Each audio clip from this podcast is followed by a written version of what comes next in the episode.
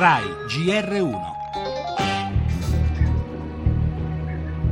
Il Tribunale di Ivrea condanna De Benedetti Carlo alla pena di anni 5 mesi 2 di reclusione, De Benedetti Franco alla pena di anni 5 I dirigenti dell'azienda erano informati sui rischi dell'amianto, responsabile delle malattie e delle morti di alcuni operai per il terribile mesotelioma pleurico.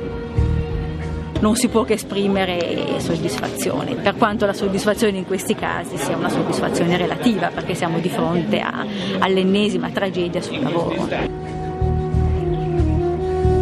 La condanna in sé è importante perché questo tribunale è come se dicesse questo non doveva succedere e non deve più succedere. La salute dei lavoratori, gli ambienti di lavoro devono essere salvaguardati.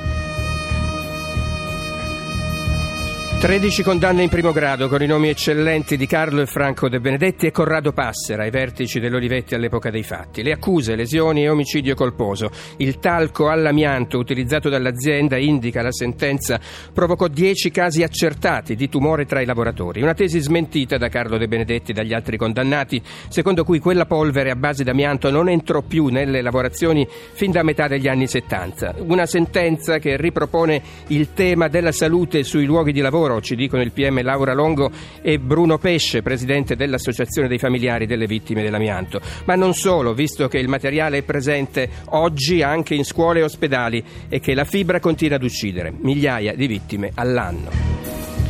E nel nostro giornale in primo piano, accertate altre vittime italiane della strage di Nizza, la deriva autoritaria in Turchia, migliaia di arresti, violazione di diritti umani.